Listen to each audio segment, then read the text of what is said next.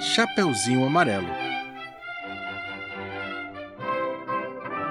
Chico Buarque, ilustrações de Ziraldo. José Olímpio, editora.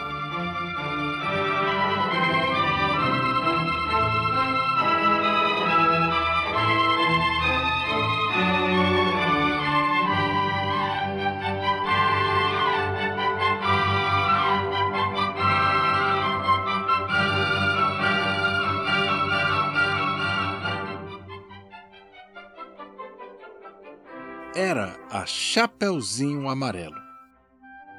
Amarelada de medo, tinha medo de tudo aquela Chapeuzinho. Já não ria, em festa não aparecia, não subia escada nem descia. Não estava resfriada, mas tossia. Ouvia conto de fada e estremecia. Não brincava de mais nada, nem de amarelinha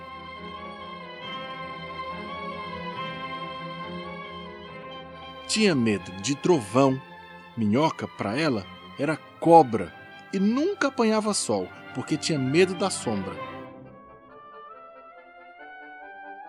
Não ia para fora para não se sujar, não tomava sopa para não ensopar, não tomava banho para não descolar, não falava nada para não engasgar, não ficava em pé com medo de cair, então vivia parada, deitada deitada, mas sem dormir, com medo de pesadelo. Era Chapeuzinho Amarelo.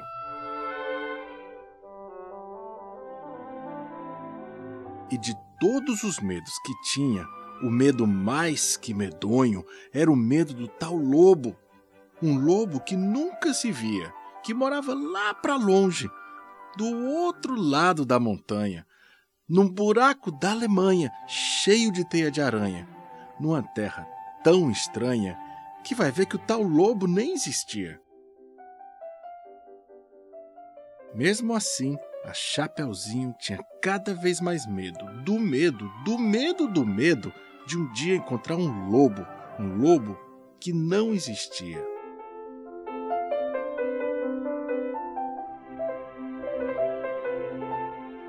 E Chapeuzinho Amarelo, de tanto pensar no lobo e de tanto sonhar com o lobo, de tanto esperar o lobo, um dia topou com ele que era assim: carão de lobo, olhão de lobo, jeitão de lobo e principalmente um bocão tão grande que era capaz de comer duas avós, um caçador, rei, princesa, sete panelas de arroz e um chapéu de sobremesa.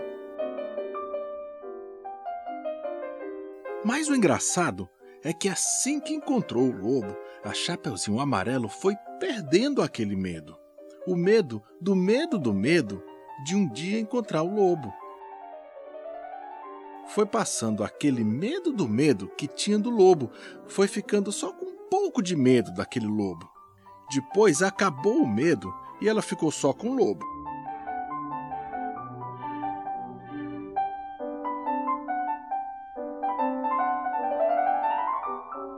O lobo ficou chateado de ver aquela menina olhando para a cara dele, só que sem medo dele. Ficou mesmo envergonhado, triste, murcho e branco azedo, porque um lobo tirado do medo é um arremedo de lobo. É feito um lobo sem pelo, lobo pelado. O lobo ficou chateado. E ele gritou: Sou um lobo! Mas a Chapeuzinho, nada. E ele gritou: eu sou um lobo!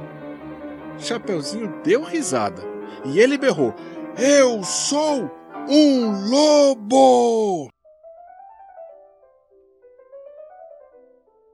Chapeuzinho, já meio enjoada, com vontade de brincar de outra coisa, ele então gritou bem forte aquele seu nome de lobo umas 25 vezes, que era pro medo ir voltando e a menininha saber com quem não estava falando. Lobo, lobo, lobo, lobo, lobo, lobo, lobo, lobo, lobo. Aí! Chapeuzinho encheu e disse: Para sim, agora, já, do jeito que você está. E o lobo, parado assim, do jeito que o lobo estava, já não era mais um lobo, era um bolo um bolo de lobo fofo, tremendo que nem pudim, com medo da Chapeuzinho. Com medo de ser comido com vela e tudo, inteirinho. Chapeuzinho não comeu aquele bolo de lobo, porque sempre preferiu de chocolate. Aliás, ela agora come de tudo, menos sola de sapato. Não tem mais medo de chuva, nem foge de carrapato cai, levanta, se machuca, vai à praia, entra no mato, trepa em árvore, rouba fruta, depois joga amarelinha com o primo da vizinha, com a filha do jornaleiro, com a sobrinha da madrinha e o neto do sapateiro. Mesmo quando está sozinha, inventa uma brincadeira e transforma em companheiro cada medo que ela tinha.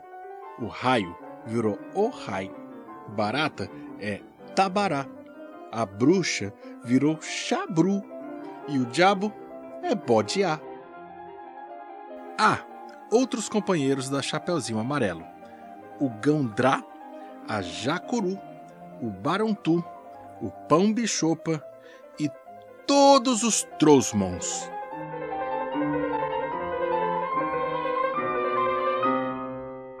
Chapeuzinho Amarelo de Chico Buarque, ilustrações de Ziraldo, José Olímpio Editora.